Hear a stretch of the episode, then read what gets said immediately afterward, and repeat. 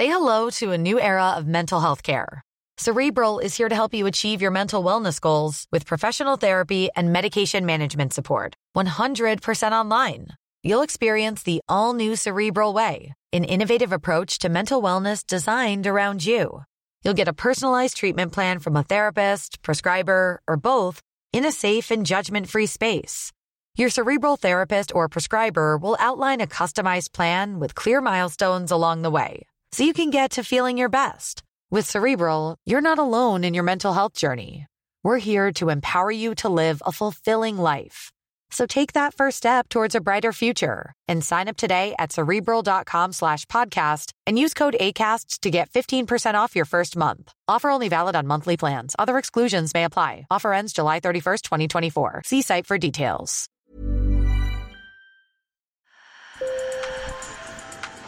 Bonjour. Hello. Hola. Marhaba. Sur le fil. Le podcast d'actu de l'AFP.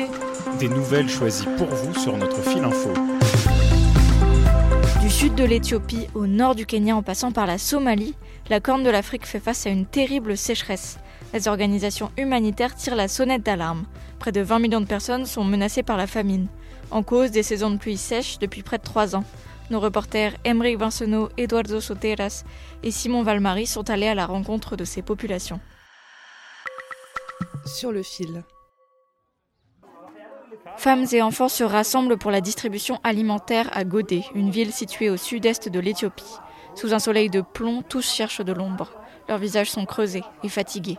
Le docteur Mahamad Abdi Omar est pédiatre à l'hôpital de Godé.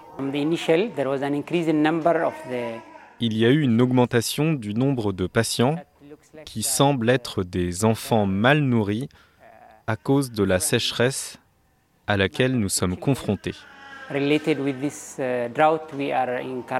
Voilà un mois que la saison des pluies est censée avoir débuté, mais pas une goutte ne tombe. La sécheresse rend la production agricole presque impossible et 40% de la population éthiopienne fait face à une insécurité alimentaire sévère selon l'ONU.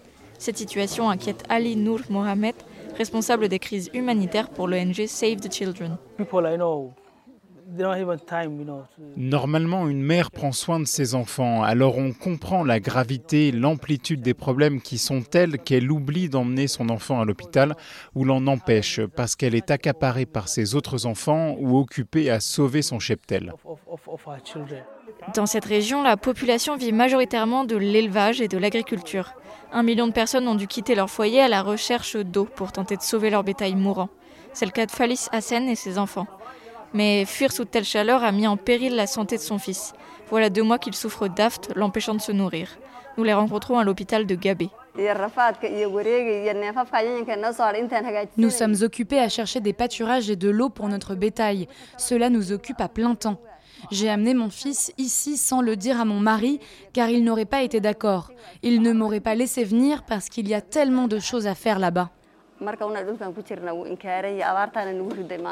Tous les éleveurs rencontrés dans la région disent avoir perdu entre 80% et 100% de leur cheptel. Les hommes chargés de s'occuper du bétail ne savent plus comment sauver leurs bêtes. Écoutez Abdi Kabe Adan, un éleveur. J'ai vu des chèvres manger leurs propres excréments et des chameaux manger d'autres chameaux. Quelque chose que je n'ai jamais vu de toute ma vie. Je ne pense pas que notre mode de vie survivra. Cette situation pousse de plus en plus d'hommes à se rendre en ville pour chercher du travail et vient chambouler l'organisation des familles et tribus. Une question abordée lors d'une grande conférence internationale, la COP 15, sur la lutte contre la désertification, qui rassemble en ce moment même 195 pays à Abidjan, la capitale de la Côte d'Ivoire. Notre sommet se tient dans un contexte d'urgence climatique qui impacte durement nos politiques de gestion des terres et exacerbe le phénomène de sécheresse.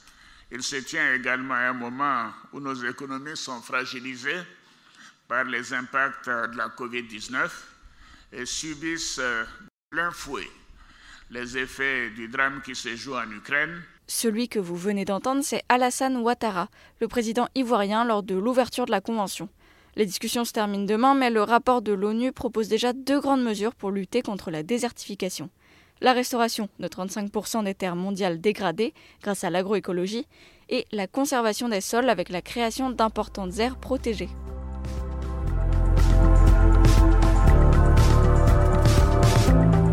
Sur le fil revient demain. Merci de nous avoir écoutés. Si vous aimez le podcast, n'hésitez pas à mettre des étoiles dans votre application préférée. Bonne journée